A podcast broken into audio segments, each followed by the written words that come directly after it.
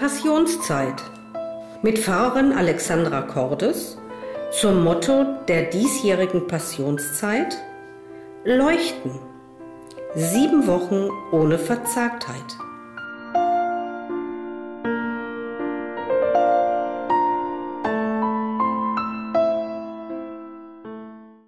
Leuchten. Sieben Wochen ohne Verzagtheit. Und jetzt sind wir schon, ja, in der fünften Woche. So schnell geht irgendwie die Passionszeit voran. Und diese Woche geht es eigentlich darum, festzustellen, dass ich gar nicht alleine leuchten muss oder ich auch nicht verzagt zu sein brauche, weil es einfach andere Menschen gibt. Denn ich muss meinen Weg gar nicht alleine machen.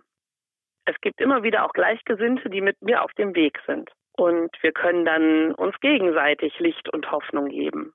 Und deswegen brauchen wir gar nicht verzagt sein. Und zu dieser Woche gibt es die biblische Geschichte aus dem Buch Ruth.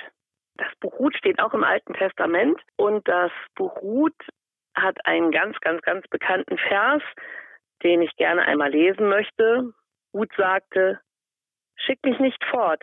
Ich will dich nicht im Stich lassen. Ja, wohin du gehst, dahin gehe auch ich. Und wo du bleibst, da bleibe auch ich. Dein Volk ist mein Volk und dein Gott ist mein Gott. Wo du stirbst, da will auch ich sterben und da will ich auch begraben sein. Der Herr soll mir tun, was immer er will. Ein ganz bekanntes Wort, das ganz häufig zu Hochzeiten ausgesucht wird.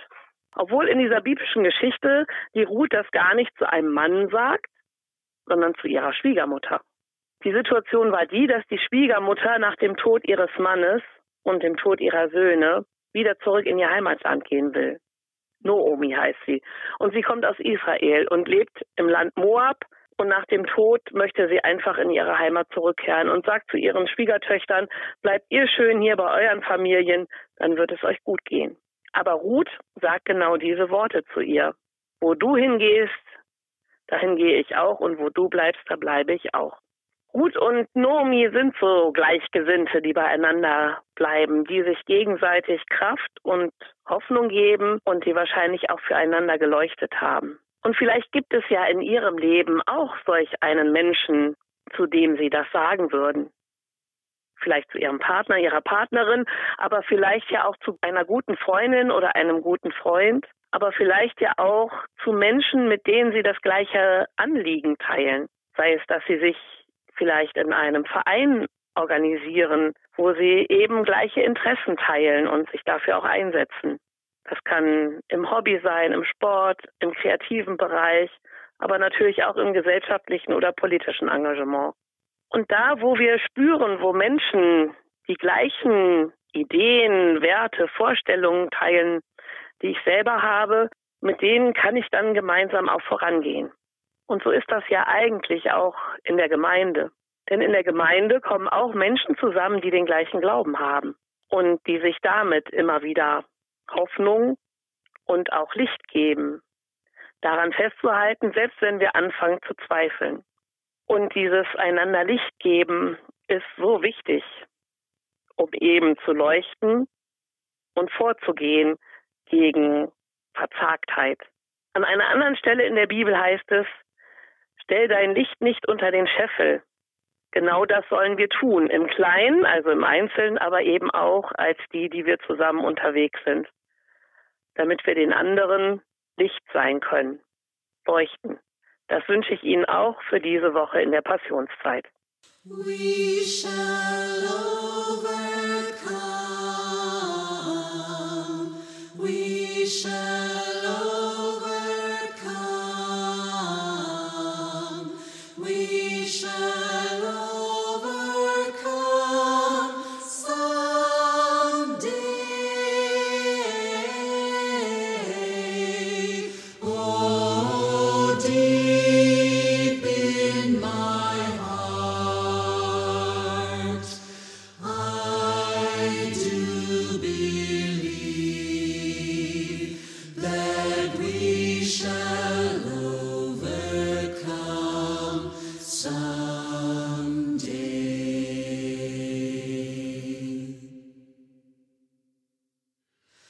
We shall